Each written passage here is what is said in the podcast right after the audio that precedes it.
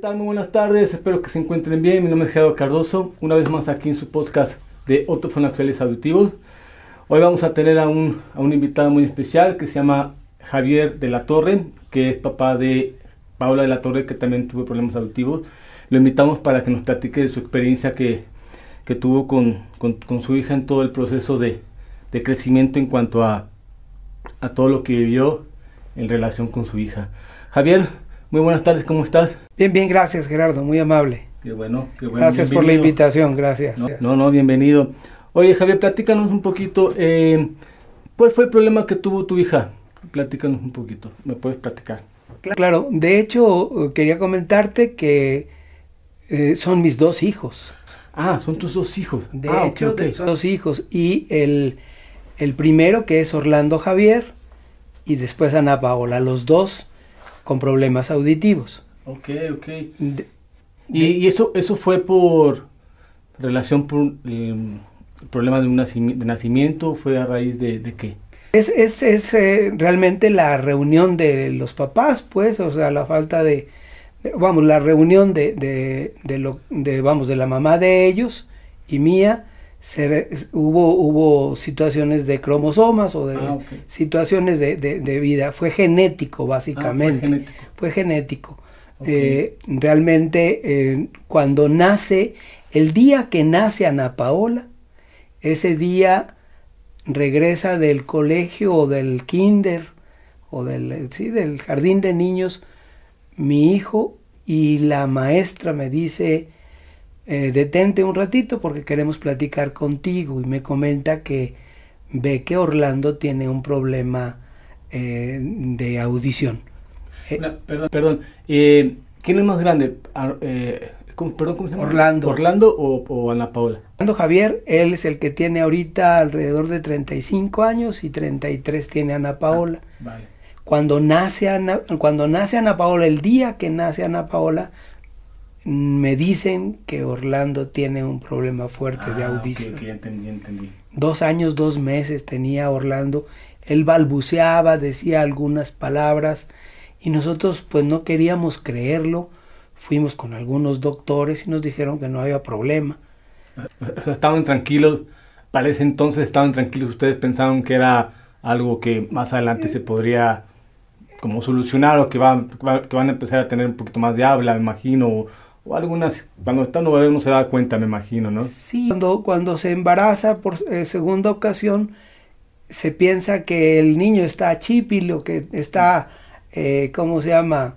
Eh, pues muy, muy, muy cuidado y por eso no hablaba, pero la verdad de las cosas es que hablaba ciertas palabras, pero no tenía una buena dicción y ahí ya nos dijeron y fue a empezar a caminar y fue un peregrinar muy grande el que tuvimos. Y, y una vez que se enteraron de Ana Paula, ¿qué fue lo que, fue, fue lo que hicieron? ¿Qué, hacia dónde, ¿Cuál fue la decisión que tomaron tú y tu esposa? De alguna manera el primero que sabemos es de Orlando. Okay. Orlando lo sabemos y ya no quisimos, eh, pe vamos, perdimos el gusto, o vamos, no que perdimos el gusto, sino que nos enfocamos en, en Orlando para, bus para una búsqueda de, de, de, de ayuda. médicos, ayuda, ver qué hacíamos.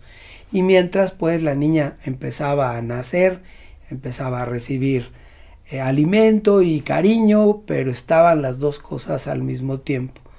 Fuimos a México, fuimos a Monterrey, fuimos a diferentes lugares, fuimos a Puebla con un buen amigo que es Otorrino, y luego fuimos a, a este, a, a, Puebla y terminamos con que aquí en San Luis era el, el, el, nos iban a ayudar porque ya había en los rotarios okay. el, el, asunto de, de, que tu papá uh -huh. estaba haciendo un, un, pues un, movimiento que se llamaba Oirá y Hablará. Sí, sí, recuerdo. Y, re, y, de, ahí, y de ahí nosotros nos pegamos eh, ahí al, al, al, grupo. Hubo pláticas para conocer varias, varias familias, uh -huh. pero sí nos, nos dábamos la dificultad de, de saber. Un día fuimos, ya un, un, el hermano de mi, de la, de mi, mi señora, mm, nos habla y nos dice que en Guadalajara iban a hacerle unos eh, estudios más profundos que ya se llamaban los estudios de potenciales evocados. Le ayudan a hacer ese estudio, lo sedan y hacen el, trabajo.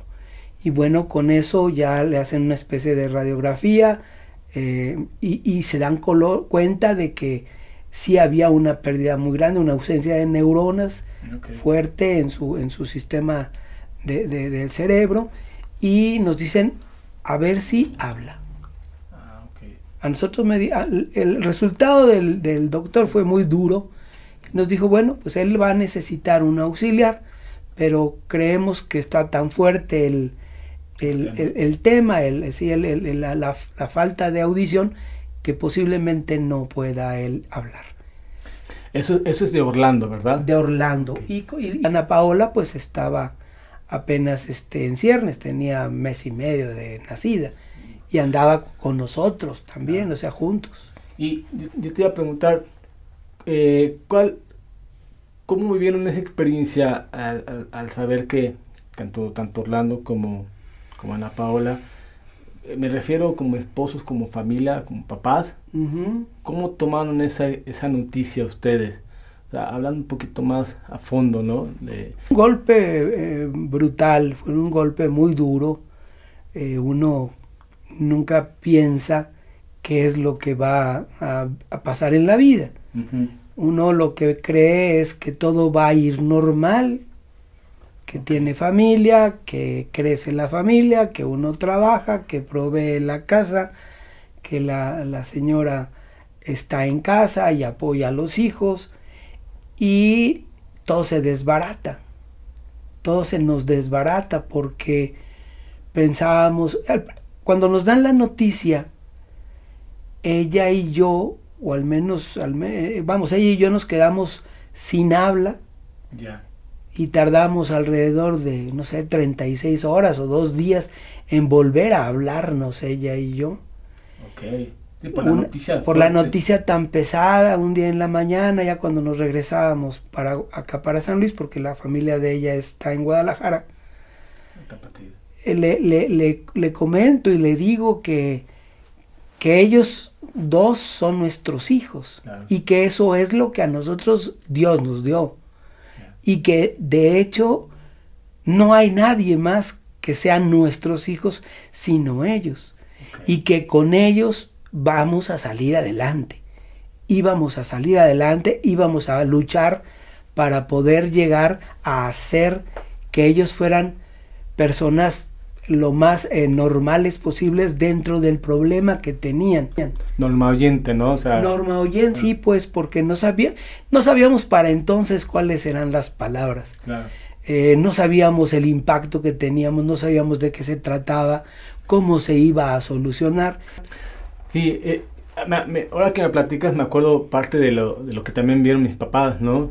Creo que también al, enfrentar esa noticia, eh, creo yo que te quedas mudo y te quedas sin armas en el sentido de que no sabes qué hacer, por lo, porque yo lo, he platicado con mi papá en el sentido de, pues, ¿qué, ahora qué vamos a hacer? Porque es, es un mundo que no conoces, un mundo desconocido, o sea, yo no soy papá todavía, pero me imagino, quiero pensar, porque he platicado mi papá, es que es un mundo que no, que, que, te llega de golpe y no, es un mundo desconocido y te tienes que enfrentar a algo que, pues, pues, que te toca o que tocó, ahorita comentaste sobre Dios, es un tema interesante porque algunos más, otros menos, más religiosos y no religiosos, pero unos se enfocan pues en creer en Dios y pues eh, tener fe, ¿no? Porque también una vez, una vez recuerdo una frase que decían, la fe es creer no, la fe no es creer lo que, lo, que no existe, sino crear lo que no existe. Entonces hay que crear, bueno, más o menos la frase, no, no, voy, a hacer, no voy a regular ahorita, pero bueno, más o menos va por ahí.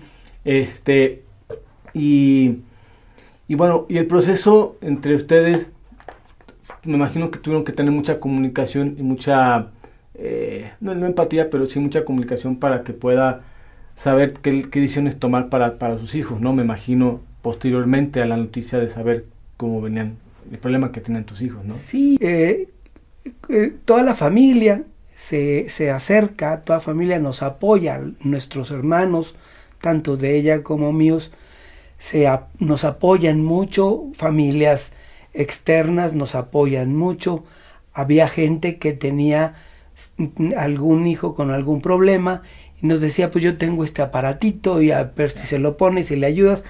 Antes no eran los aparatos de, la, de solo la, el, el, oído, sino que eran unos, unos aparatos eh, de, de, de, como si unas cajas. Sí. no me acuerdo el nombre, pero sé que eran unas cajas y, tenías que colgarse. Y se colgaban y se metían a lo, que era la, los, eh, los moldes, vaya. Eh. Entonces nos ayudaron mucho, sin embargo, buenos amigos médicos que he tenido, eh, como, como los, en este caso, ellos estaban en Canadá, por ejemplo, un buen amigo mío, Jaime Torres Corso, estaba en Canadá estudiando neurocirugía.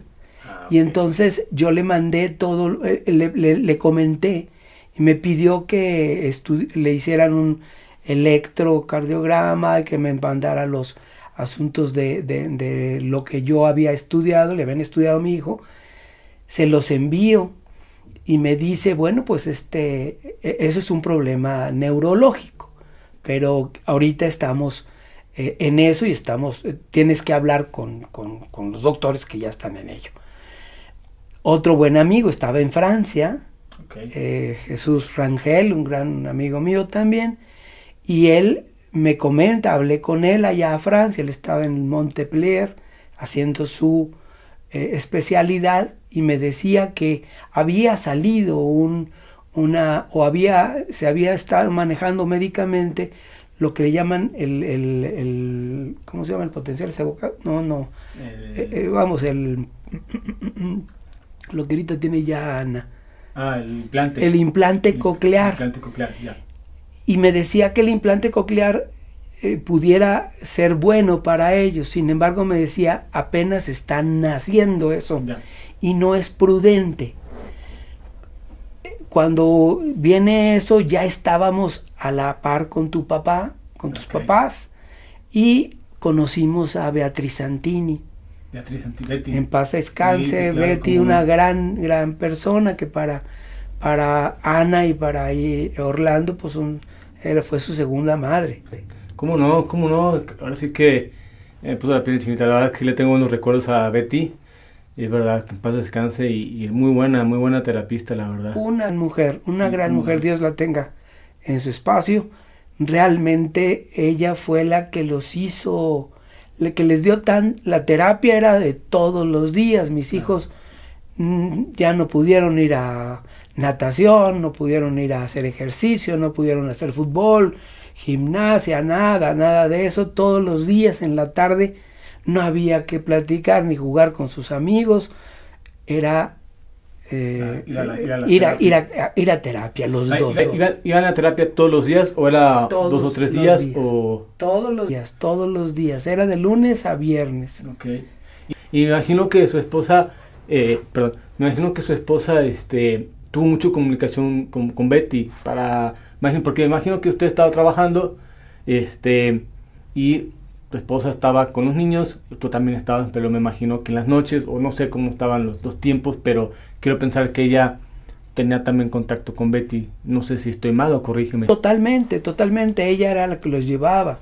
Ella era la que estaba. Y ella, pues, es cabeza principal de, de la posibilidad de que ellos hoy también, mediante la, mediante la escucha de sus oídos, de sus restos auditivos que les llaman, eh, y de sus, eh, de sus aparatos han podido eh, manejarse. Ana Paola ya terminó la carrera, el otro Orlando está estudiando todavía, está trabajando para poder tener un, este, un, una, una, licenciatura o una, un espacio. ¿no? Cuando nosotros sabemos ya de Orlando, pues vamos al, al, al Hospital Infantil de México, ya le vamos a, ¿cómo se llama?, a conseguir los aparatos. E, e, fue un peregrinar. Ya pudimos, nuestros grandes amigos, como te comento, yo fui a Puebla también con otro buen amigo, pues a, vernos y a decirnos cómo estaba eh, esto. Un buen día me empezamos a platicar y decimos, pues hay que, hacer, hay que hacerle un estudio a Ana Paola. ¿Ya qué edad tenía ahí? Estaba en 6, 7 meses. Ya, ya empezaba, y empezaba, pues nosotros sentíamos que ya debería estar balbuceando y balbuceaba y todo, pero no teníamos, sí veíamos ya, con otras condiciones. A más de que nos empezaron a decir, pues hay que hacer un, un estudio. Fuimos a hacer el estudio de potenciales evocados en, en México y cuando yo eh, dejo a mi esposa ahí en el, en, el, en el Hospital de México y voy a comprarlos el, el aparato nuevo para mi hijo o arreglarlo porque estaba se había mojado, alguna cosa de ese tipo, regreso y la encuentro llorando oh. a ella. Y pues ya no pude decir más nada, ya no hubo ningún, ningún, ninguna pregunta. Un poco difícil ahí, ¿eh? Sí, muy, duro, muy duro, ya no pude yo decirle nada, nomás agarré a mi hija y pues qué caray. Oye, y este, y bueno, regresando un poquito al tema, eh, me habías comentado que tú conociste a mi papá por el medio del club rotario. Sí. sí. Y ahí, ¿qué, ahí, ahí tuvieron ustedes apoyo? ¿Cómo se manejó ahí? ¿Qué fue lo que, lo que te ayudó en cuanto conociste a mi papá?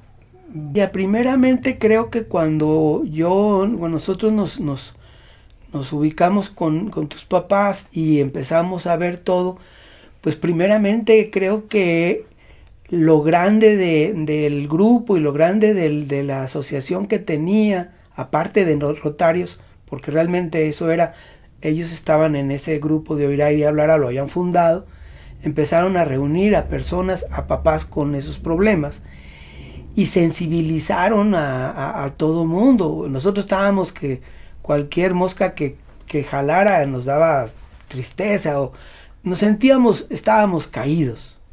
y, caídos en un hoyo muy grande, no sabíamos para dónde ir. Sin embargo, bueno, te digo, hasta donde las ganas se podía, pues caminábamos.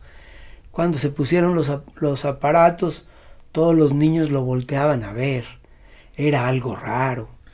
¿Cómo, cómo tomas esa experiencia tú como papá? Pero yo tengo mi propia experiencia, yo como ya sabes tú, yo uso aparatos. Tú como papá, ¿cómo tomas esa experiencia eh, al saber que todos los compañeros o las amistades lo ven? Era algo raro porque no es mucho, ah, vamos, para los niños, los recién nacidos, para ese tipo de, de, hijos o de gente, no es un gran porcentaje de gentes que hay en el mundo con falta de audición o con nacimiento genéticamente hablando. Totalmente. Tu papá y tus papás nos guiaron a, la John Tracy, por ejemplo, y hubo una plática aquí, vinieron gente de, allá de John Tracy y nos hablaron de la genética, que es este, ¿cómo se llama? Cómo, cómo debe de ser y cómo iba a ser. Y nos decían que ya para nosotros no era posible el, el, el tener otro hijo porque ya el porcentaje era altísimo para poder, para que, para que pudiera ser un hijo normal oyente. Ah, ok, ok. ¿Sí? O sea, se hablaba de, de, de, de, ¿cómo se llama? Espacios procesos matemáticos en donde uno, dos, cuatro, ocho y así se iba y resultaba que, que el tercer hijo tenía un 75 o un 80% de, de probabilidades de ser. Entonces ya no había opción dentro de la relación de nosotros. Ah, Entonces, eh, eso nos lo comentaron y nos lo dijeron, hubo una plática y nosotros decíamos, bueno, es que pues, a lo mejor queremos tener más familia, pero no sabemos. Y bueno, pues nos dijeron, ¿sabes qué? Mejor cuida, cuida esto, cuida a tus hijos, porque ya no hay posibilidades de que haya en la relación entre, entre, entre nosotros como familia, ¿no? Y, y, ustedes vinieron a, a, todos los, este, creo que tengo entendido que se hizo cada cinco años el, la, la, las convenciones de la John Tracy. ¿Vinieron cada año o vinieron un par de veces? Yo vi, yo nomás lo, lo, lo estuve, yo recuerdo que estuve con ellos una ocasión y después alguna vez estuvimos mandando algunos correos y, y respuestas. Había mucha apertura, había mucho apoyo pero la apertura y el apoyo, eh, como eh, vamos, lo tenemos nosotros día a día. Y cuando nos dicen pues que hay que, que hay que hablar o que hay que apoyar a los hijos para empezar a hablar, pues no sabíamos ni cómo, es cuando llega eh, Betty, cuando empieza la terapia. Mm, yo soy muy malo para hacer dibujos. Y, y recuerdo que decían, hay que empezar desde la A. Y yo no sé cómo le hice, pero hice cinco dibujos en donde la, la, la expresión de la, ah. de la, de la, sí, de la, de la, de aquel dibujo de una persona que estaba ahí decía A y luego la E y luego la I, luego la O y la, U. La parte de la fonética, ¿no? La fonética, pero, la, la, la, boca. me fue determinando sin saber yo y, yo no sé cómo le hice, pero tuve la esa condición, Dios ha de haberle ayudado en ese sentido. Pero desde la A hasta la Z y desde el 1 hasta el 500 se lo fuimos enseñando. Yo me di cuenta y le expresaba yo mucho a, a mi señora el hecho de que ellos eran seres humanos con un conocimiento muy concreto. Ellos no podían saber en al principio lo que era amor, lo que era armonía, lo que era eh, ah, alegría. se refiere a lo que significa la, palabra, la, palabra. Claro, entiendo. Nosotros enseñábamos a decir es tenedor, esto es tenedor. y, y, decíamos, estos son anteojos. Sí, sí, Y esto es... Dale, el valor de la palabra. Exacto. E, Empezamos a darles datos de que esto es un micrófono, de que esto es la luz, esto es un cuarto, es una recámara, aquí está la cama. Y, eran solo, solo una palabra, pero indicando qué era, ¿no? Imagino que esperas hasta... Bueno, no, sale al principio, no sale luego, luego rápido esa... No, la, palabra. la palabra, pero... Me imagino, mucha repetición, me imagino, ¿no? Sí, sobre qué era el pensamiento, era, era la acumulación de su cerebro para poderla eh, eh, ordenar, o sea, leche, agua, huevitos, frijoles, este, nos metíamos a la cocina y le decíamos plato, estufa, y nos metíamos a la, a la, oficina y, esto era cada cosa, ¿no? Eso lo trabajábamos en casa. Y, y, y luego iban creciendo ya Orlando teniendo un poco de mayor problema, porque tenía una, un, nivel más alto de, falta de, audición, la niña empieza a crecer y empieza a escuchar porque a ella a los 7, 8 meses le pusimos sus aparatos, ella tuvo mucho más capacidad y tenía una voz muy limpia cuando ya empezó a hablar. Ah, Tus papás hicieron un, un, gran, eh, una gran reunión aquí en el, en el centro de convenciones, aquí en Benigno Arriaga, que era el centro de convenciones viejo de aquí de San Luis. La escuela la, la, era, era un espacio donde vivían las monjitas del María Luisa Lanier y del Motolinía.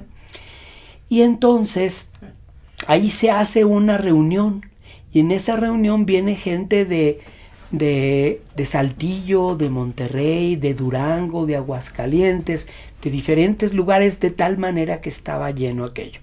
Tus papás habían tenido, junto con los grupos rotarios, yo no sé quiénes eran, no recuerdo muy bien quiénes hicieron ese, esa situación, hubo una gran, acudieron mucha gente. Y para entonces Ana tenía, no sé, año y medio.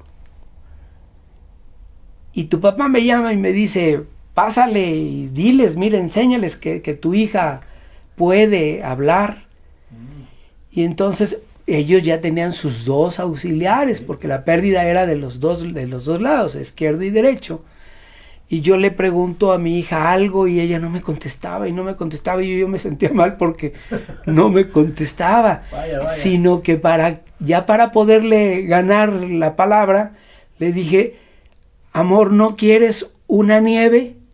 Y voltea y me dice, sí. ¿De ah. qué la quieres? ¿De chocolate? Sí, papá. Y entonces ya se acabó la, em, vamos, se llenó de emoción aquello. Sí, me imagino el momento. Justamente yo te iba a preguntar, algún momento, de los mejores momentos que tuviste fue eso, me imagino, ¿no? Que yo pensaba cuando muestras a, a, a la gente cargando a tu bebé y que diga eso, me imagino que fue uno de los, uno de los mejores momentos, has de haber tenido varios. Muchos. Creo que, que, uno de esos ha de haber sido. Muchos, y fueron grandes y son gratificantes, porque como te vuelvo a repetir, siendo nuestros hijos, claro. son los que, yo no puedo decir que yo tenía un niño güerito, ni un niño más flaco o menos gordo, esos eran mis hijos. Ellos dos. Y ellos dos eran mi potencial y los enseñamos a nadar y los enseñamos a caminar y ellos han, han andado en, en, todo el mundo. Padre, ellos han ido a Europa o han ido a Estados Unidos, a Canadá, a todos lados se han, se han, se han movido, o, o los hemos, hemos luchado para que Claro. ellos estén como personas normales, como Claro. todos nosotros. Y, y bueno, pues eso es lo grande. Lo difícil era cuando empezaba, porque te, te vuelvo a comentar, Sí, claro. decían, decían, lo veían sus amiguitos y se les quedaban viendo y la señora regresaba de comprar las tortillas chi chi porque como hacían fila, todos se le quedaban viendo las, las, las mamás o las señoras, la, la, la- era, era eso, era, era la, el voltear a ver a los niños pues con los aparatos decían pues qué pasa, qué es, no sabían, la cultura no estaba para eso. Sí, no, me imagino que digo, estamos hablando de más de 35 años, ¿no? 35 Sí. años exactamente. Me 34. imagino que eh, son otros tiempos, digo. Te iba a preguntar, este, ¿cómo, ¿cómo fue la decisión de meter a tus hijos a la escuela? Ese proceso de, porque son los primeros años antes de. ¿cómo fue el proceso de meter a tus hijos a la escuela? ¿Los metieron en una escuela normal? O, normal me refiero, o sea, no Con toda la gente. con, con toda la gente, o una escuela especial. No. Eh, cuando yo me pongo a platicar con mi Padre Dios, le digo yo, dame los elementos para poder yo, eh, para poder ha- eh, hacerlos llegar hasta donde tú me digas, yo voy a luchar por ellos. Okay. Si no tienen habla, tienen papás y aquí vamos a, a- a- a- poner una línea ¿no? y, Claro. y caminar juntos. Y primero Dios, le, yo, yo empecé a, a ver eso. Mi hermano, mi hermano mayor me decía que él conocía al director de la escuela especial del Estado para niños con diferentes Aquí problemáticas aquí en San Luis. Y me dijo que si quería, ya aquí estaba el teléfono y que era fulano de tal, algún doctor X, no sé. Y yo no quise ni siquiera eh, eh, eh, tomar el teléfono. Yo le dije, no, mis hijos van a ser normales. Eso, eso habla de, pues de una decisión y de una, ¿cómo te puedo decir? Como una determinación a lo que tú como quieres que tus hijos estén, ¿no? Y no porque hay, diferentes capacidades, pero uno como papá, uno como papá ya sabe, va conociendo a su hijo, va viendo a su hijo hasta dónde va a llegar y lo determina uno. Y creo que, pues hoy por hoy se ve la, lo platicaste ahorita, ya viajan, han ido a Europa, han ido a Estados Unidos. Parte de esa decisión que tomaste de que nos mandaras a una escuela normal es porque ahorita, hoy por hoy, está, pueden hacer eso. Y por felicidades, porque a mí también lo personal, a mí no me mandaron nunca a una escuela especial. Yo, yo, yo llegué a una escuela normal y me aventaron con el, Sí, muy así, duro. ahora sí que al rebaño ahí con todos. Y este, y sí. Y bueno, ¿y cómo fue el proceso con tus hijos en la escuela? ¿Se la pasaron bien? ¿Nunca tuvieron problemas? Eh, ¿nunca, ¿Nunca viste, tuvieron algún, el famoso bullying, alguna molestia? O no sé si llegaron, llega- llegaron a llegar a la casa llorando, o reprochados, o tristes, o siempre estaban contentos. No sé, ¿cómo, cómo, cómo fue a tu, a tu manera de ver cómo vivieron la escuela? Creo que, creo que, que- que la vida de ellos en la escuela debió de haber sido difícil para ellos en su momento. Yo iba por ellos y los recibía y con gusto nunca vi yo eso, antes al contrario, me hablaban porque no había una, un, un descanso, ellos eran un poco hiperactivos, mi hijo el mayor, Orlando, era muy hiperactivo y se ponía de trompos con los amigos y él sí, definitivamente, él anduvo en 6, 7, 8 escuelas, ahorita todavía no termina y yo todavía lo tengo eh, estudiando y traba- eh, vamos estudiando y terminando su escuela a los 35 años. Pero yo le digo que sin un papel no va a hacer nada. Y, y, ese es eh, esto. Ana Paola, totalmente distinta. Eh, ella ya es eh, licenciada en Relaciones Públicas, trabaja conmigo y estamos muy atentos. Es una mujer con mucho cariño, con una mujer muy lista, es una mujer que tiene mucha humildad y que ha vivido también otros eventos difíciles de la audición. Eh, más pesados que el mismo Orlando, porque ella tuvo, terminando la, preparatoria, le dio una no, eh, tinnitus. el, zumbido. El zumbido, con el, desgraciadamente vive de por vida, pero también se le hizo una, una el, el, implante y ahora con su implante está feliz y... ¿Desde cuándo tiene el implante? ¿Desde prepa, ¿Desde prepa 20 años, 21 años más o menos por ahí o, más, más chica? Un poco más adelante, de, prepa salió, pasaron 5 o 6 años. Y Betty Santini, que era la que le estaba dando terapia, le dice, ahorita ya es momento de poner el implante. ¿Y fue una decisión fácil o difícil para ustedes? ¿O quién toma la decisión? Perdón. La decisión la toma ella. ¿Y cómo lo tomas tú? Yo apoyarla en todos sentidos. Y estaba, o sea, obviamente en tu, en tu interior estabas convencido o lo dudabas o decías, va, o como... Porque imagino que te lo pregunto en el sentido de que tú ves a tu hija pues nacer, la ves crecer, tiene 25, 23 años, más o menos calculo que por ahí, yo estoy calculando, y dices, bueno, tú la ves bien, pero es como, te lo platico de esta manera, ¿por qué te lo digo? Entonces tú, tú ves cómo crece, cómo va viviendo y dices, pues está muy bien. Tú dices, o no, ¿tienen la necesidad o no? Te lo planteo de esta manera porque mi papá me comenta que me puedo operar. Hay una operación que se llama el baja, creo que es aquí atrás. Yo más o menos te digo, yo de este lado del derecho, eh, mi problema auditivo es mucho más severo, más severo de este lado que, que este. ¿ok? Entonces, este, yo puedo tener una operación aquí atrás que se llama baja, que es una operación que se pone el chip aquí atrás y yo podría escuchar eh, pues, súper bien.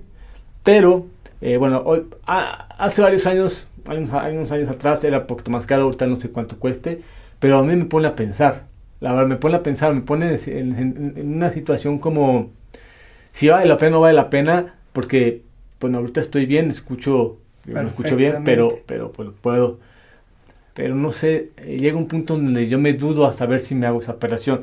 Por eso te lo, te lo planteo de esa manera, ¿no? No tanto porque si estuvo bien o mal la, decisión, sino es, en ese momento, ¿sabes? Si tú ves bien a tu hija y cuando te la vas a operar, ¿estás segura o no estás segura? Es la parte donde, donde quiero que me entiendas, ¿no? El, el, cuando, se, cuando él, ella termina la, la preparatoria, a mí me dice que, que, la, que van a darle su diploma. Okay. Entonces yo voy a la, pues al evento y me encuentro con ella y le digo, ¿qué hubo? ¿Cómo estás? ¿Todo muy bien? Bien, aquí está el, el diploma. Y ya la veo jugando con sus amigas y le digo, bueno, perfecto, entonces, ¿qué hacemos? Dice, no te estoy escuchando, traigo cierto problema, me, siento un poquito mal del, del, oído. Ok, luego nos vemos, yo estoy en la oficina, ve y ahí nos vemos. Llega y llega llorando. O sea, termina, o sea, eventos y momentos. termina la preparatoria y me dice estoy mal de mi oído. ¿Es el derecho o el izquierdo? El, en el caso es el derecho. Y entonces, y era el bueno. Oh, era porque el izquierdo tenía mayor problema. entonces, y, y, como nunca habían, vamos, primero empezaron con los dos auxiliares y con el tiempo se dieron cuenta que nada más el derecho, que, el derecho sí les eh, proporcionaba la, audición y se quitaron ellos el izquierdo. Cuando tenían los dos. Por estética, porque sentían que los veían por mil cosas, ¿no? Y, cosas que uno como joven que tiene aparatos eh, lo vive, lo entiendo. Exacto, exacto. Y entonces nos damos cuenta y me dice, ¿sabes qué me duele mucho? Y le hablo a Jesús Rangel, ya estaba él aquí y le hace unas, le, pone unas em, inyecciones en el tímpano, oh. durísimas, 10 inyecciones porque se estaba eh, vamos, estaba perdiendo el oído y no sé qué pasaba. El caso es de que hubo una cosa muy fea por, el, por el la misma enfermedad del tinnitus. Y vamos, se le detuvo, ella sufrió lo indecible. Y con el paso del tiempo, pues perdió su oído. Entonces ya no sabía ella qué hacer. Pasó mucho tiempo, iba a terapia nuevamente con, con Betty para poder eh, volver a, tener la capacidad de, escuchar, pero no daba, no daba, no daba. Y entre la plática entre Betty, ella y su mamá, pues se tomó la decisión de vamos a hacerle la, la operación y el implante. Yo voy con Betty para poder eh, ver de qué se trata esto nuevamente y ya me da otra impresión porque ya me dice, ya hay calidad, ya hay tecnología, ya hay todos los elementos de un implante. Antes no había la cuestión electrónica. Imagino que, digo, y más estudios, ¿no? más estudios, más, más, más, este saber cómo funciona más esa parte ¿no? del implante. El implante y, del, y el equipo propiamente, la, operación, el equipo y todo. ¿Y eso se lo hicieron aquí en San Luis o en México? Fue en Guadalajara. Ah, fue en Guadalajara. Yo le pedí a, a, esta niña, a Betty, que me ayudara, que yo quería que fuera, este, porque también ya había aquí en San Luis. Sin embargo, yo le dije, ¿sabes qué? Yo quiero que sea este, eh, en Guadalajara, me siento más a gusto. Mi hija igualmente, ya lo hablé con ella y buscamos a una persona, un doctor muy joven, ahorita el doctor Paz, un tipo pues, relativamente joven cuando estaba él, no digo recién salido, ya, ya hacía trabajos, no sabía yo de qué se trataba, él me dijo vamos a hacerlo, hizo los estudios y me dijo vénganse y aquí lo hacemos con todos los aparatos, se compraron tal y tal. Y cuando sale de la operación, se mete a la operación y vamos a ella y yo solos a ver cómo nos ah, iba. Tú y, eh, eh, eh, mi hija y yo. Sí, y ya hasta que, hasta que nos descansamos, la reciben, le hacen la operación y sale el doctor saltando de gusto, decía, venía muy contento, el doctor me dijo, ha sido un éxito la, operación, porque pues, e, e, eso se, le, se hace en el tímpano y los electrodos o el, área de los electrodos tiene que ingresar 360 grados dentro de lo que es el laberinto, el laberinto. Y es en la cóclea y dice que le había dado vuelta y media, o sea que había entrado el electrodo perfectamente y un poco más. Se iba a pasar un mes eh, así, todo iba a darse normal, ya se iban a conseguir los aparatos, hablamos con una terapista o una persona que le iba a colocar el, el, implante ya externo em, de México, vino aquí a San Luis, le hizo el, el, ¿cómo se llama? Pues la colocación y mi hija, sabiendo cómo escuchaba antes, empieza a escuchar diferente porque ya era, eh, vamos, digital o al mismo es, otro sonido. Es lo, que te iba a comentar, imagino que tiene una experiencia auditiva desde los cuatro años, tres años. Desde los cero años.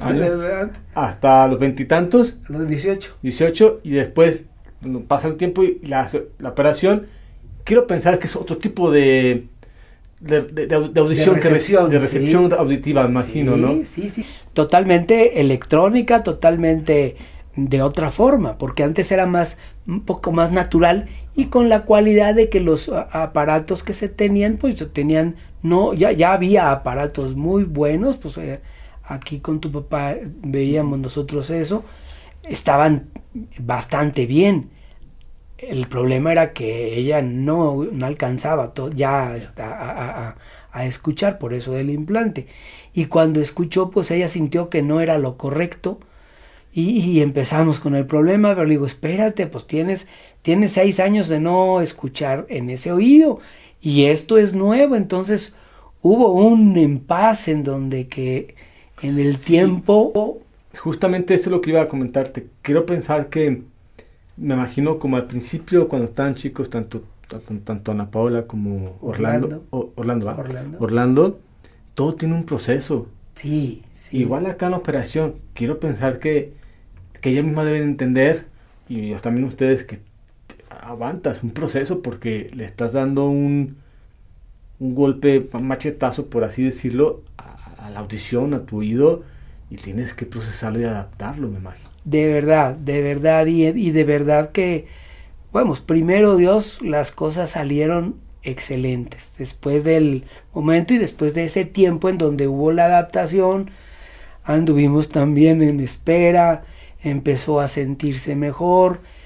Y ¿Cuánto tiempo duró? Perdón, ¿cuánto tiempo más o menos duró el proceso de, de, adaptación ya que diga, ya estoy bien? Yo que como un mes y medio, mes, mes y medio. Ah, porque, rápido. rápido, porque yo me acuerdo que un día cuando ya sintió que le cayó bien el, la, primero la modulación del, del, implante y segundo que ya dijo, ahora estoy escuchando, ella volteaba y me decía, papá, tira un alfiler y lo escucho. No, y yo, yo, te iba a decir, me me dio muy rápido, yo pensé que ibas a decir seis meses, un año. Pensé yo, yo pensé, ¿no? No porque, bueno, pues primero tenía su aparato en el lado izquierdo y ya estaba entrenado, lo había vuelto a entrenar.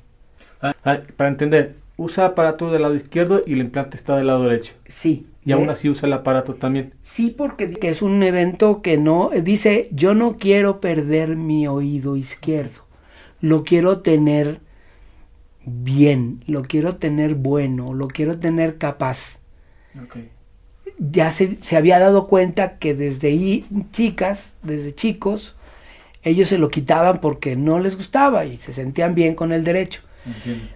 Pero no, a nosotros nos decían los doctores y, y, todo mundo, tu papá y, Betty necesitan tenerlo porque es entrenamiento. Y me, me, río un poco, no por lo que me dices, porque también me pasa a mí. Y me acuerdo muchas, de muchas veces de las veces que me dijo mi papá, ponte el aparato ponte el aparato, como te comenté, del lado derecho casi tengo una pérdida muy severa, si escucho, pero no alcanzo a escuchar todo, más que del lado izquierdo es lo que yo trabajo, pero yo el aparato, estos dos aparatos tengo dos años usándolos, pero antes eran, eran intervalos de no usarlos y usarlos, no usarlos, aparte porque hacía deporte y no quería que, que sudara, pero no niego que mi rebeldía la parte de, de los 14 a los Sí, lo natural. 21, no quiero usar aparatos, no quiero que me con el aparato. Es que es un, es un tema ahí. A mí me gustaría, me gustaría ver a tu hija, o sea, platicar eso con tu hija en el sentido de, de pues, cómo, cómo sirve, porque hay gente que, que, los niños a veces no quieren, y es entendible, pero pues como papá, pues tienes que buscar la manera de que hacer entender o respetar lo más que se pueda cómo hacer que lo ponga, porque tú mismo lo has dicho, tu hija dice, no quiero perder el oído. Y no nos damos cuenta, jóvenes. Hoy por hoy me doy cuenta más que si no, o sea, yo me lo quito y puedo ver la tele y, digo, y me lo pongo y digo, no, mejor me pongo el aparato. O sea, ya, ya, ya, ya es madura, ya, ya es una persona, o sea, ya, somos más maduros, entendemos más la situación, estás más consciente que cuando tienes 14, 16 años. Pero ojalá, ojalá los niños a esa edad pues, pues pensaran como nosotros en el sentido de de ser más conscientes, pero pues es normal también que esa rebeldía. Hay, que, pasar la niñez, hay que pasar la juventud, hay que pasar la adolescencia y, todos esos espacios de rebeldía, de, intranquilidad, de bullying, de, de, que te voltean a ver, es duro. es duro y, lo, y ellos, y, solamente ustedes lo pueden saber. Yo le decía, eh, amor, yo no te puedo decir si cuando tú te sientas bien o mal, o ahorita ella trae su implante y lo trae externo y, y, y, lo trae fuera y, el, y el otro es externo y pudiera taparlo con, sus, con, sus, con su cabello y no, trae su cabello recogido porque ella quiere recibir la escucha.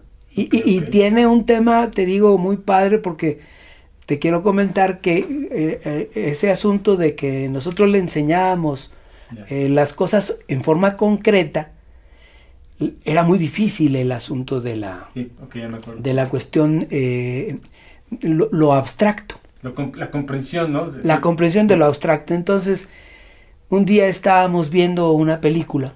Okay. Y en esa película, ya para terminar, yo estaba lloré y lloré. Okay. estaba llorando, a mí me llena y me pongo a llorar.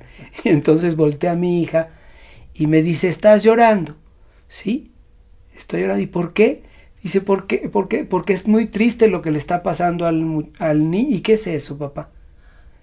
No sabía que era triste o no sabía, es que fue muy duro eso, no sabía que era duro. duro. La emoción. Ah, es, es, emocionado. Y me dice, ¿qué es eso, papá? Y le digo, no, no, no, no, no te puedo explicar. Y traté de explicarle. Y le dije, el estómago tiene maripositas. Y, y, y, te, y, te, y, se mueven y te hacen llorar. Así se lo dije. Pasó un tiempo y estamos viendo otra película y me voltea y me dice, papá, siento maripositas en la panza. Ah. qué padre, qué padre. Y eso, y eso llenó mucho. Ahora yo platico mucho con ella y hay esa, una comprensión brutal en todo el habla. Los sentimientos, las condiciones naturales, las ve con una tranquilidad muy grande. Mira, qué padre. Qué buena. La verdad es que me gusta esa anécdota. Digo, yo viví otras maneras de ver las cosas. Yo recuerdo mucho que lo vi con, con, con las terapias. No recuerdo una emoción así como, una anécdota así como de platicar. Seguramente tengo varias, pero no, no recuerdo ahorita así una así que me, que me determiné, pero yo una de las sensaciones más este, interesantes que tuve al saber que cuando no escuchaba bien, yo estaba jugando con mis amigos, jugábamos y nos tapábamos los oídos, yo gritaba y me tapaba. Y eso fue una sensación como de... Me di cuenta que el lado derecho no, no, escuchaba y este lado sí, pero lo tomé como, pues, ah, pues, algo normal. Pues sí. Pues sí, pero, así era. Ajá, pero después empiezo a entender el por qué las clases, a las terapias, el por qué me hablan con la boca tapada, y el por qué tal, y el por qué mi mamá me decía tal, y por qué mi papá me decía, ah, fue un proceso como más, más de, de, aquí para adentro para mí, que, que, hacia afuera, ¿no? En el sentido de que me, o sea, como, como que yo fui entendiendo más rápido en el sentido de, ah, ok, ok, ok, ¿no? Pero el proceso de, aceptar, porque también es una parte importante, la aceptación de uno. Ustedes como papás, ¿no? Pero yo como persona, en el sentido de que uso aparatos y que no escucho bien, y seguramente para Orlando y para Ana Paola, es aceptar pues que no escucho bien y partir de ahí, ¿no? Porque es una cosa que nos tardamos en, en hacerlo.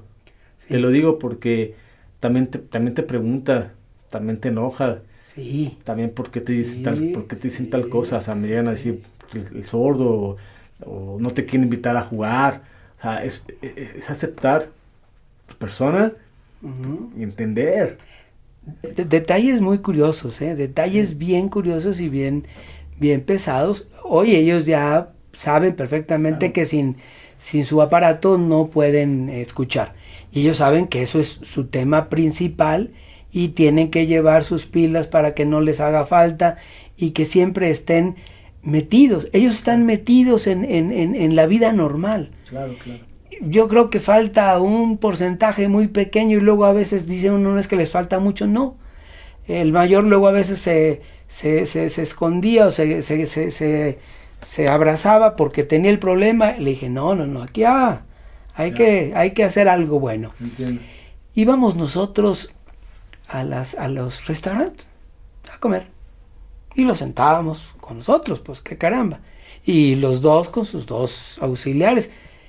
Y no faltaba un niño que volteaba, y son muy duros los chavitos. Ah, pues se bajaba de, la, de su silla y se iba a verlos. Se les quedaba viendo y nosotros hechos un arma troste. Pues, pues, imagino como papá tiene que decirle. Exacto, exacto. Estamos y, y, volteaban a verlo. Y entonces yo me sacaba de la silla y me bajaba con el muchachito y le decía a Orlando, a ver, Orlando, siente, vente. Y le decía, decía a platicar, le digo, mira, eso que trae ahí son aparatos para que él pueda escuchar. Y se me quedaba el niño diciendo, ¿y luego? Le dije, mira, tu papá de ti trae lentes. Él se pone los lentes para ver. Sin los lentes no puede ver tu papá. Por eso usa lentes. En este caso, mi hijo, Orlando, usa esos aparatos para escuchar. ¿Verdad que sí, Orlando? Sí. ¿Quieren jugar? Vayan a jugar. Y o jugaban o seguían comiendo, pero a mí me tocaba eh, decirles a los niños que se le quedaban viendo esa, esa situación. Sí, pero es, es, platicarles el, entender ¿no? la situación. No y, saber, que, saber que son iguales.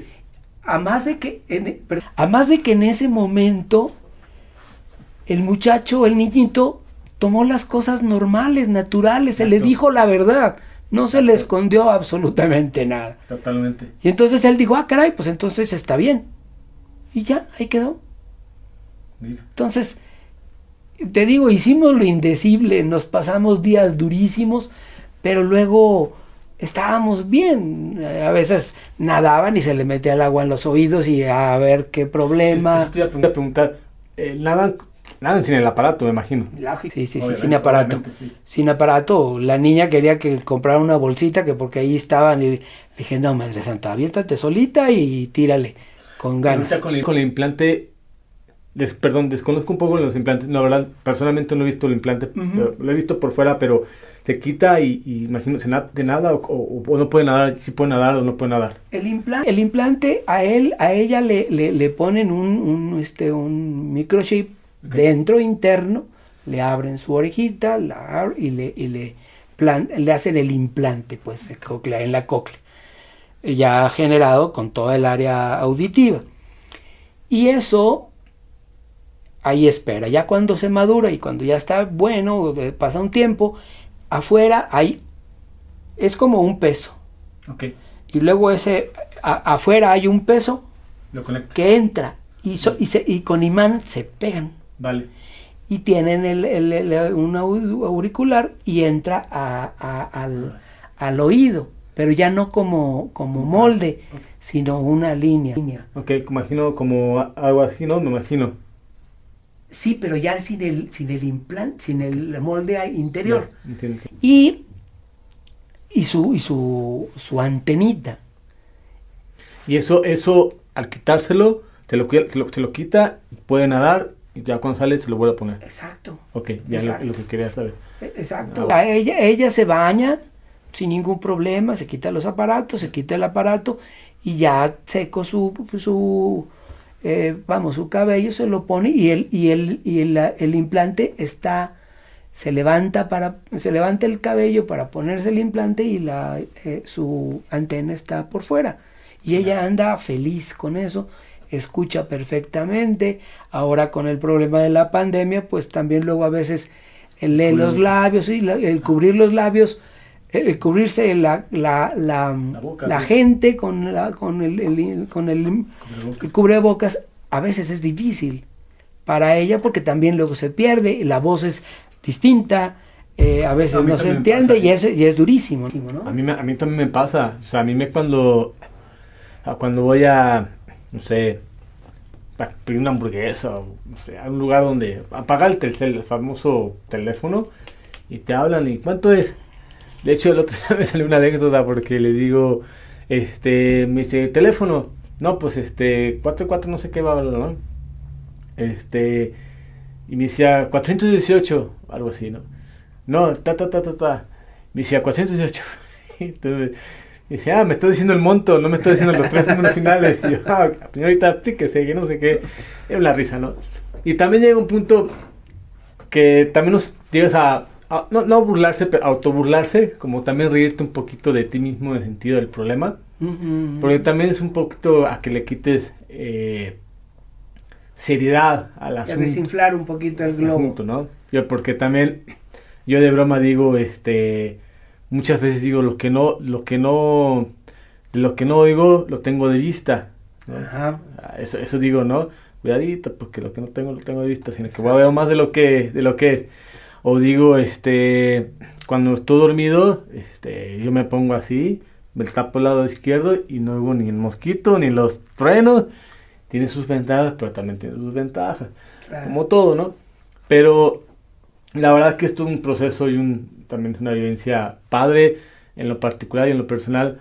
Pues igual me ha tocado un poco de todo. Imagino que también a Ana Paula, pero al final, pues también gracias a nuestros papás, bueno, mi papá, mi papá y mamá, y, y tú para con tus hijos, creo que hemos tenido pues digamos que podríamos decir que éxito, ¿no? Éxito en la vida. Sí. En la vida, no tanto el, diploma, no tanto el, el si tiene la casa, si se compró el carro, si, si a lo material es como los partes secundarios. Yo creo que el éxito que hemos tenido, tanto yo en lo personal como tu hija y, nuestros papás y tú, es pues la constancia, eh, la resistencia, tener la fe. Esa es lo principal. Y y que podemos hablar y que podemos desenvolvernos con las personas, con la gente normal, normal pues, y que podemos viajar. Yo, yo tuve oportunidad de, viajar, pues, tuve oportunidad de jugar, de jugar tenis, muy fuerte. Este, de viajar a Europa, etcétera, y hablar medio en francés, inglés. Y eso, pues la verdad creo que son, son éxitos grandes, son éxitos personales que uno se lo, se lo guarda a uno personalmente, pero los papás yo creo que también se sienten orgullosos, ¿no? Quiero yo pensar, ¿no? Que es que como no soy papá no sabría decirte, pero quiero imaginarme que sí, así es. El, creo, que definitivamente, y, y, bueno, eh, eh, Ana Paola me platica eh, sus proyectos. Me platica sus ideas, me platica lo que quiere ser, me platica lo que, a lo que aspira. Y, y, es una aspiración con, con los pies en la tierra es una aspiración con humildad, con, con decencia, con orden. Orlando es un hombre soñador. Orlando es un tipo soñador. Orlando anda pensando en ir a las carreras de autos, en ir al mundial de fútbol. Él, él, él es ese, ese, ese asunto. Y es un tipazo porque todo el mundo lo quiere, todo el mundo está con él. Sus grandes, tiene amigos por todos lados. Yo me jacto de tener amigos pues él me dijo, quítate que ahí te voy. mira. No, no, no, eh, a él, eh, bueno, porque aparte estuvo en siete colegios. o sea, eh, su vida es amplia. Pero no sabes de veras la idea, tiene, tiene una, un gran grupo de amistades.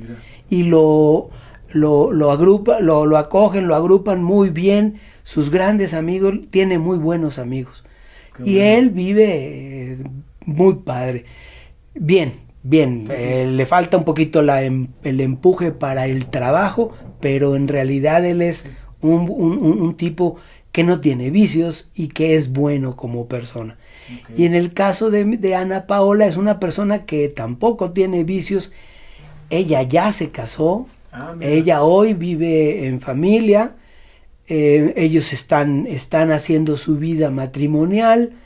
La verdad de las cosas, la aspiración de ella, bueno, pues eh, al final de cuentas, después de todos los problemas eh, de audición, pues ella quiere, ella ve a sus amigas con familia, con sus hijos, con su esposo, y, ella quiere eso, ella aspira a esa situación y va para allá caminando. Va, para ser mamá, digo. Sí, Dios primero. Ah, vas, a, vas a estar contento cuando seas abuelo, ¿eh? eso es lo que quiero, eso es lo que quiero. No sabes también, como tú dices, no sabes todavía lo que es ser padre, es una alegría inmensa. No, la verdad. Es algo muy, muy grande. Yo espero, pero, bueno, yo no, no, nada, nada, los tiempos no son... los, tiempos, los tiempos son, perfectos, pero uno tampoco termina cuando, ¿no? Exacto. Fíjate que te platico que yo actualmente ya tengo novia y también usa aparatos.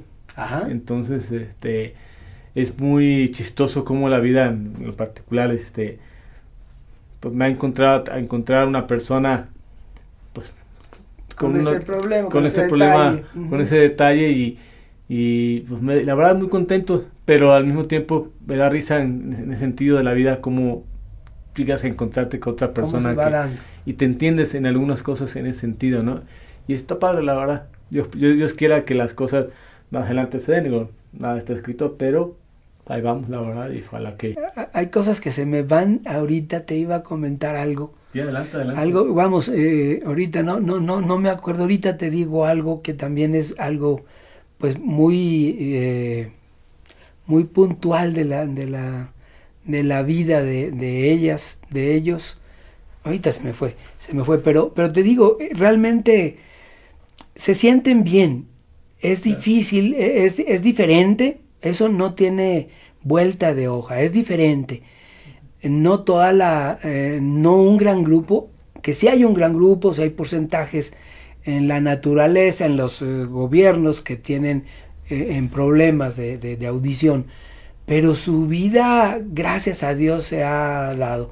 Yo siempre luché porque ellos pudieran hablar y cuando empezaron a hablar, yo daba gracias a Dios. toda la vida ha sido estar atentos ya no al problema. Después del tiempo también después va uno cambiando, pero la lucha desde el inicio ha sido fuerte. Eh, yo, yo, yo, yo, yo creo que si tú le preguntas a tus papás, ellos también hubo un momento en que ellos eh, sufrieron mucho, estuvieron atentos, trabajaron durísimo para que ustedes estuvieran, para que tú estuvieras perfectamente, correctamente, ordenada. Ah, ahorita me acuerdo, ahorita te digo eso. De, hablamos de, de, la, de, la, de los niños con problemas de audición. Ahorita te digo si, me, si me acuerdas de eso. Te digo que ellos, eh, debo de pensar que tus papás también sufrieron bastante. Pero hoy el logro está a la vista. Y hoy la tranquilidad, ellos ya pueden dormir también con tranquilidad. Ellos ya voltean a ver también la vida personal y también la vida de los demás. Y la vida sigue, la vida es así. Hoy por hoy yo siento que el trabajo ya lo hicieron, ya lo, lo terminaron desde hace, mucho, desde hace muchos años. buen rato. Y yo creo que después de todo eso sigue, te toca volar. Empujar. Como yo creo que en todos tienen esas, todos pasaron por esa etapa de bueno, como te digo, te repito, no soy papá, pero es, creces, los estucas, los enseñas y llega un punto donde pues vuelas, vuelas y tú te quedas pues, eh, eh, es lo que es lo que quiere uno para sus hijos lo que uno vivió es lo que prepararlos para eso. Y prepararlos duramente. Quiero comentarte que cuando teníamos las reuniones con tus papás había alguien en en la en el grupo habíamos no sé unos 10, 12 padres de familia. Ahí y siempre hay alguien más fuerte, alguien más duro, alguien más eh, llorón, alguien más pesado, alguien menos... habla de sensibilidad, de sensibilidades de cada, cada familia. Y en alguna ocasión estábamos sentados hablando de eso, de, vamos, del problema que teníamos. Y uno de ellos, un papá de uno de ellos, dijo es que, que era sordera. Y yo me levanté y le dije, yo pedí la palabra y le dije, oye, perdón, eh, tu hijo tiene falta de audición. Aquí estamos hablando de falta de audición. Le dije, y para mí lo que acabas de decir no es eh, agradable. Sí, Podemos...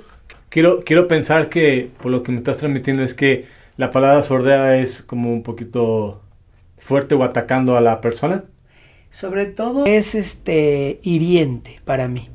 Para mí, porque hablamos de sentidos, hablamos de sentidos y para mí esa palabra no, no está en mi ser. Vocabulario, claro. Porque, porque lo tengo, lo, lo, lo, manejo y para mí ha sido hiriente. Sí, totalmente. Como la, como la cuestión de la falta de, de, de, de ¿cómo se llama?, de vista. Claro o sea, no eres ciego. Ándale, pero, pero, pero, pero esa palabra para mí ya es hiriente. O sea, yo llegué a un espacio en donde esas palabras duelen. Claro, sí, o sea, llega un punto donde, pues sí, no, sé cómo decir, no sé cómo decirlo, pero sí, sí, sí, entiendo lo que me quiere decir. A mí la verdad es que a mí me llegan a decir varias veces sordo y pues, digo, no está en mi vocabulario. En el momento cuando lo tomas, pues, pues sí, estaba chiquillo, y pues sí, como que no te gusta, ¿va? Pero en realidad llega un punto donde, pues, como nosotros, hacemos un lado Exacto. y, pues como tú dices, somos personas que nos falta audición, que no escuchamos bien, pero no es que estemos sordos. Y, vamos, y, y, es que nos estaban enseñando a nosotros, estaban compartiendo la, dureza de la, vida y de las cosas. es muy sensible. Exacto, yo, yo te digo que a mí y a mi familia mm, poco se le escucha eso, esa palabra. Ah, eh, es falta de audición y bueno, pues eh, es una persona que tiene falta de audición. No que está así. Y eso eh, es, para uno fue doloroso y hoy yo lo vivo de esa forma y, y, lo, y lo vivo. Y me acuerdo que defendí fuertemente esa condición hasta que alguno de, de los que estaban llevando la batuta de la plática dijo, perfecto, o sea, cada quien vamos a dejarlo de esa manera, pero creo que estamos aquí para enseñarnos y para crecer en el ánimo. Y crecer emocionalmente. Exacto, porque eso trata. En principio, ¿no? En principio y ya con el tiempo. Y yo oigo a la gente que dice eso, yo me quedo callado, yo no digo ya mucho, pero sí no me quiero yo involucrar en, en, que eso sea una palabra que esté dentro de mi tema. Y eso es lo que yo... No, no, súper entendible y, como todos, cada quien tiene sus propias ideas y sus propias emociones y sus propias... este creencias y esta palabra para mí es así, esta palabra no, y pues digo, como todo, y, súper válido, la verdad es que, qué bueno, qué bueno, porque pues también eso, eso es un poquito más de sentido común, creo, también yo un poquito más humano, nos podríamos Mira, Ahora, ahora que te veo y, y, que yo veo lo que han hecho mis hijos, la verdad que es de asustar. La, primero lo grande que hicieron tus papás. O sea, yo, yo debo de, primero de felicitarlos, segundo de que, de que, de que, de que Dios los puso muy cercanos a nosotros. Y si yo creo que sin ellos, a lo mejor mis hijos no tendrían lo que tienen. Y te lo digo totalmente. Primero Dios y luego el camino que tuvimos que manejar con tus papás, con el con, con Betty, Beatriz Santini, eh, la mamá de ellos que es que fue lo grande porque estuvo al día, al día, día a día y fuertemente. Y bueno, pues a uno le tocó eh, eh, cubrir todo y estar atentos a ellos. Los quiero como no sabes. No, muchas gracias, muchas gracias. La verdad es que conozco muy pocas personas con las que han cruzado con mi papá. En, lo que, estamos platicando de la vida, de lo que hemos platicado. La verdad es que yo de chico me acuerdo de algunas cosas de la John Tracy, de las, de los, los este, California, de los, de, los maestros y las personas que dieron y Z, me acuerdo que me hacían, me hacían platicar en frente de, de, 100 personas, me acuerdo, yo tenía 8 años, 9 años, supongo, yo me acuerdo que tú te has dado de mí cuando estaba pequeño. O no, yo sí, yo, yo supe que te fuiste a España, Digo, andabas en eso. Pero, que, o sea, sí te ubico, pero no, con el chiquito no te ubico, vamos, a, a, a lo que yo voy y creo que viceversa, creo que tú me ubicas más que, yo a ti, pero, pero, pues sí, la verdad son experiencias, este, padres los que viví en, ese sentido de la John Tracy y, y muchas gracias también por las palabras, la verdad que te, vuelvo a repetir, no conozco, conozco muy pocas personas, vamos, en, ese, en ese nido, ambiente. en ese ambiente, un nicho, ¿no? Pues de, de personas, y muchas gracias, la verdad, y este, quería preguntarte ya por último para terminar, ¿Qué consejos le darías a los papás? Esto que estamos haciendo, que es con la finalidad de que nos vean y que tomen esas experiencias y que, sea, y que sigan adelante. ¿Qué consejos le darías a los papás que tienen a sus hijos con problemas de audición? ¿Me puedes? Eh, de hecho, eh, comentario nada más, eh, yo, yo, he sabido que en, que en, Estados Unidos, por ejemplo, nace un niño y lo ven, lo checan y todo, y luego, luego, naciendo, también hacen el estudio de potenciales de vocados para ver su, su, su, su, capacidad de audición. Eh, aquí en México no se todavía no existe eso. Sin embargo, cuando e, ellos vean, primero hay que, hay que saber que, que, tenemos ese problema o que se tiene el problema con los hijos. Una vez haciéndolo, eh, comentaba, se comentó y se dijo mucho tiempo que por los primeros ocho años. En el caso de nuestros hijos, pues nacieron. Tú también naciste eh, con el problema. Los niños nacen bajo ese esquema. Los primeros siete, ocho años son los donde los hijos reciben y maduran eh, su, su, sistema cerebral. capacidad de audición. Su capacidad de audición, capacidad de entendimiento, que eso es todo. Entonces, si se tardan tiempo en querer decidirse a que sus hijos escuchen, que no se tarden mucho. Y que no se tarden mucho porque yo no sé, vamos, nosotros como te vuelvo a repetir, Orlando a los dos años lo, lo, supimos, dos años, dos meses de él, y perdimos esos dos años, dos meses de tener un aparato dentro de, de su oído para que le diera capacidad de escucha. Y solamente, aquí en el caso, solamente con los aparatos se escucha. Los restos auditivos son los que le dan a uno. Yo les diría a, a la gente enfrentar el problema, porque es un problema enfrentar la, emoción, de, y, la situación de tener un problema en casa. Ese problema se va a solucionar solo si y solo si lo enfrentan de frente y contra quien se ponga. Primero con ayuda de Dios, segundo con la ayuda de ellos, con gente que, que conozca, con gente que sabe de, de audición que realmente es eh, el, elemento con, que les va a ayudar. Pero el elemento que les va a ayudar no solo es el aparato. Es una educación grande, diaria y total hasta los 7, 8 años. Mis hijos tuvieron hasta los 10 años terapia desde que nacieron. Te vuelvo a repetir, si yo si tú ves correr a Orlando, corre de una forma no muy... Eh, corre más bien ortodoxamente, ¿no? No lo ves como atleta ágil. ¿Sí? Ana igualmente. Porque nunca pudieron hacer otra cosa más que terapia. y entonces es eso. Es desgastante, pero también es muy gratificante. Hoy te vuelvo a decir yo, yo ya duermo tranquilo sé que están, que existen y que el, día de mañana va a haber a lo mejor problemas diferentes, pero espero que ya no sean de eso. nada más el COVID eso hay que quitarlo, pero lo demás pues ya, problemas como ese ya. Definitivo, yo creo que yo creo que es eso. Ellos viven, ellos saben cuál es su, su, su situación. Yo les digo a los papás, enfrenten el problema. No, no, no, no se escondan. No digan que su hijo así es y así va a ser. Mejor digan, voy a pedirle a Dios y a transformarlo con educación, con educación y con terapia y con terapia. Y a, buscar los elementos del gobierno, de la gente, de apoyos. Hay que hacerlo, hay que hacerlo. Ellos tienen la misma capacidad que cualquier otra persona. Es súper importante eso. Los apoyos, eh, o sea, los apoyos de exterior, me refiero a las familias, pues, los apoyos del gobierno, los apoyos de una persona que a quien conozcas o haya vivido lo mismo, y sobre todo el apoyo también, el núcleo de la familia, ¿no?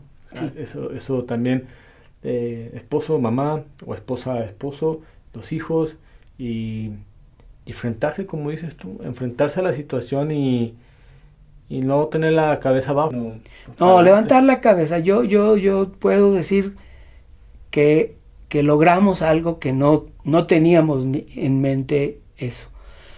Quiero decirte que, que, es una satisfacción muy grande y que realmente es invaluable lo que Dios ha hecho y con ellos y la formación de ellos y las ganas. Ellos tienen eh, diferente forma de ver la vida también. Totalmente. Es algo muy curioso. totalmente. una persona que habla, que escucha y que se vive porque Dios le dio todas esas cualidades, pues lo, lo, lo, sientes natural. Y ellos, tú, mis hijos, las personas que pueden, que han tenido ese problema y que pueden llegar a hablar y a manejarse con la vida, tienen una, una manera de ver las cosas con una sensibilidad que uno no tiene. Sí, totalmente. Y tienen cualidades. Vemos el fútbol, lo veo con mi hijo y, él dice, mira papá, está pasando esto. Ahí, él ve otras cosas que yo no alcanzo a ver y me asusta. Sí, totalmente, totalmente de acuerdo. Eh, yo como te lo comenté hace ratito, eh, lo, de lo que, lo, que no tengo oído lo tengo de vista. Yo en otros podcasts lo he platicado. Yo muchas veces lo que yo hago, por ejemplo, inconscientemente, cuando uno yo cuando camino, yo tengo que estar del lado, si, es tu, si es tu caso, el lado derecho. derecho. En mi caso, el lado, eh, bueno, de estar del lado, de estar de mi lado izquierdo. Sí, vamos, de, recepcionarse con ese lado. Eh, cuando llego a un restaurante, yo trato de sentarme de un lado donde estén todos del lado izquierdo, ¿no? Sí, sí, sí. Eh, cuando manejo, pues tengo que tener las ventanas cerradas porque pues, el aire no me permite. Mejor para que tenga el aire acondicionado. Pero bueno, es otra cosa. No, pero... Y, ves cosas, o sea, te, decía en el restaurante, aparte de sentarme ahí, yo, yo tengo que mirar casi, casi cada cosa del, lugar. O sea, quién está acá, quién, o sea, si tengo una persona acá, si tengo una persona acá, si tengo una persona acá, si tengo una persona acá. ¿En qué sentido? Porque si, me, si alguien me llega a hablar, como yo imagino que para tu hija también, para tu hijo, en mi caso es, a veces no sé, para, no, sé de dónde viene el ruido. Exacto. Entonces de repente, si alguien habló, sé que hay una persona, o sea, voy a volteo, ah, puede ser este, o puede ser esta persona, pero tengo que estar ubicando todo. Sí, sí, sí, sí.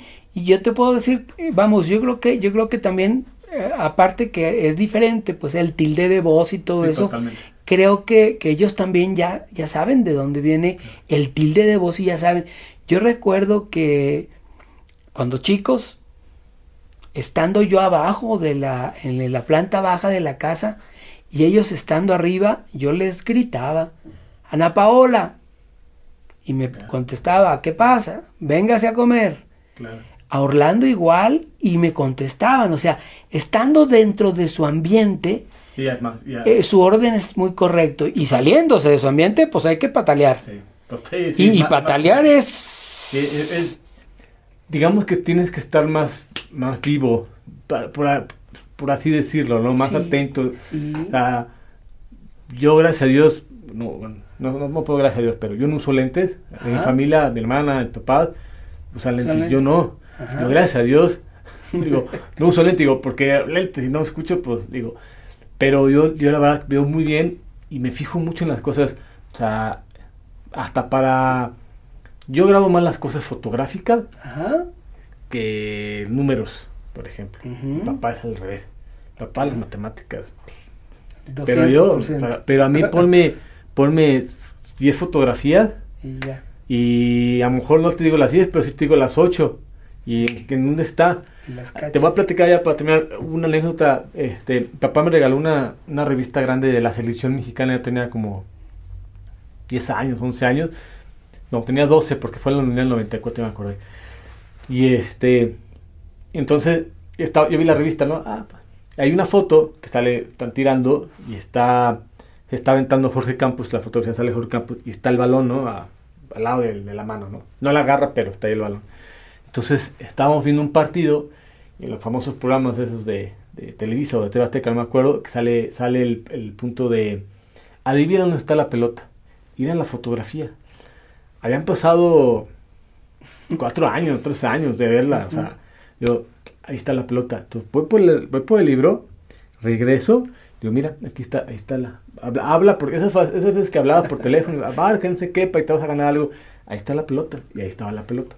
O sea, cosas así son las que yo puedo... Sí, la fotografía, el, manejo. Realmente te digo, tienen otra sensibilidad y dentro de esa sensibilidad eh, mm, lo voltean a uno. y es diferente y es grande, es grande eso que se maneja porque es la naturaleza. las defensas hacen cualidades y, las, y las faltas de de cómo se llama de audición dan otras otras grandezas. El, el, desarrollo de los sentidos uno se hace más que otro. En mi caso la vista. A la vista sí súper más desarrollada que obviamente la audición. Pero la verdad es que este pues sí ha sido ha sido muy padre esta plática Javier. Este ya tenemos un ratito una buena aquí platicadita. Te agradezco mucho por haber venido de verdad Muchísimas gracias por, por venir, por, por, por compartir nuestra experiencia. La verdad me, me, divertí, se me pasó muy rápido el tiempo, ya que una hora casi una hora veinte. Y la verdad es que muy padre, me encantaría seguir platicando, pero, pero te agradezco mucho de verdad. Muy padre la plática, me gustó mucho, muy padre. Ojalá no sea ni la primera ni la última. Ojalá a ver quién se anima más de tu familia, si alguien se anima a platicar conmigo, bienvenido. Y este, muchas gracias. Muchas, muchas gracias. Gerardo, de verdad que te agradezco. Primero le agradezco a la a, a, ti de verdad por la por esta por esta reunión, a tus papás por lo que han hecho, por lo que han eh, trabajado para que tú seas un hombre de bien, se ve desde desde ya, desde, desde ya, y la verdad que estoy orgulloso de primero de, de, mis hijos, ¿sí? mis hijos, los tengo tres hijos, de mis hijos, eh, Orlando, Ana Paola y, otra hija que tengo que se llama Olga Abigail. Y te quiero comentar que, que, estoy muy, muy, muy, muy contento de lo que, de lo que eres. Estoy contento de que compartimos esas, estas experiencias y creo que esto nos ha unido mucho. y tienes un buen amigo conmigo y con mis hijos voy a hablar con, con, con, Ana Paola, que él, ella incluso empezó también a dar pláticas, ella traía ganas de, de ser algo y, lo, y lo quiso hacer, de ayudar a las gentes de con problemas de, de, audición y todo, pero ya cuando pudo empezó a volar y ya voló por otro lado, la vida lo lleva por otro lado. Voy a tratar de que ella platique contigo. con gusto. Con gusto, para mí será un placer, con mucho gusto. Ana Paola, su esposa o Orlando, ahora sí que todos son bienvenidos, quien se anime, la puerta está aquí abierta para, una de las puertas de las cámaras están abiertas para, para, para platicar y pues muchas gracias. Va que va. Te agradezco mucho, Gerardo. Saludos a tu familia, saludos a todos. Gracias, Javier. Bueno, pues muchísimas gracias por haber venido a este podcast. Los esperamos por aquí y nos vemos a la próxima. Saludos.